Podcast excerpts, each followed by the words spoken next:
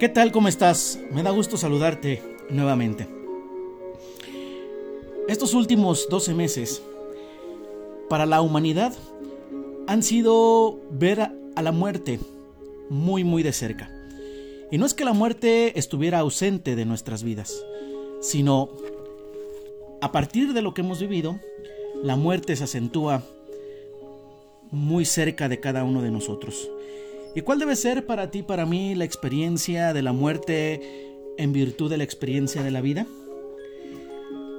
La palabra de Dios nos enseña que tú y yo tenemos una vida más allá de la muerte. Que tú y yo tenemos una esperanza más allá de esta vida. Y para ti, para mí, hay entonces pues una esperanza puesta en las manos de nuestro buen Dios. Una esperanza que nos lleva entonces a vivir plenamente y confiadamente en nuestro buen Dios. La escritura nos dice a ti y a mí, y todo aquel que vive y cree en mí, no morirá eternamente. Y tú y yo tendríamos que responder, como lo hizo el apóstol Juan, sí Señor, creeremos que nunca moriremos nuestra alma podrá verse separada de nuestro cuerpo. Y esto es pues en un sentido la primera muerte, o esto es la muerte. Pero nunca se va a ver separada de Dios. Lo cual es la muerte verdadera. Es la muerte con que fuimos amenazados y con que fue amenazado el pecado y el pecado fue vencido. Para allá, a esa muerte verdadera, irán aquellos que no han entendido qué es el amor de Dios y qué es la voluntad de Dios. La pena de muerte, con que fue amenazado el pecado, es lo peor, es lo peor que puede ocurrirle al ser humano. Creemos sin duda alguna nosotros que Jesucristo es vida eterna. El Nuevo Testamento nos enseña que nada nos va a poder separar del amor de nuestro Dios.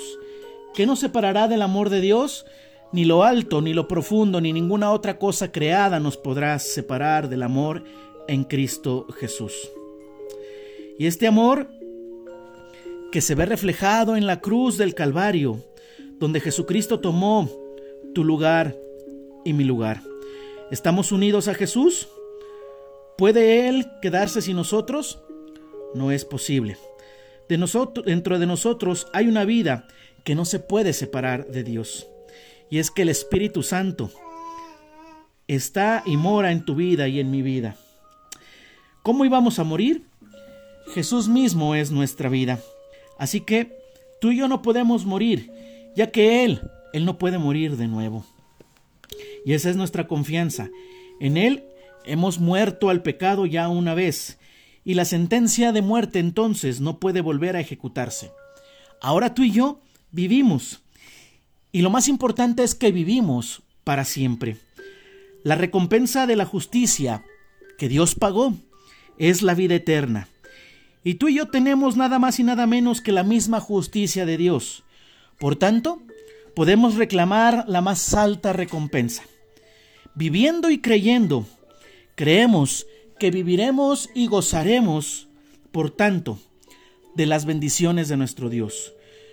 Y entonces tú y yo tenemos una confianza. Vayamos adelante con la plena certidumbre de que nuestra vida se encuentra segura y guardada en Dios. Y todo aquel que vive y cree en mí, no morirá eternamente, dice el Señor. Esa es nuestra confianza, pues. Así que yo te invito a que la hagamos nuestra, que la hagas tuya, a que vivas y entiendas que sí moriremos, pero el morir para nosotros es ganancia. Que tengas un excelente día. Se despide tu amigo y servidor Abdías Pérez. Hasta la próxima.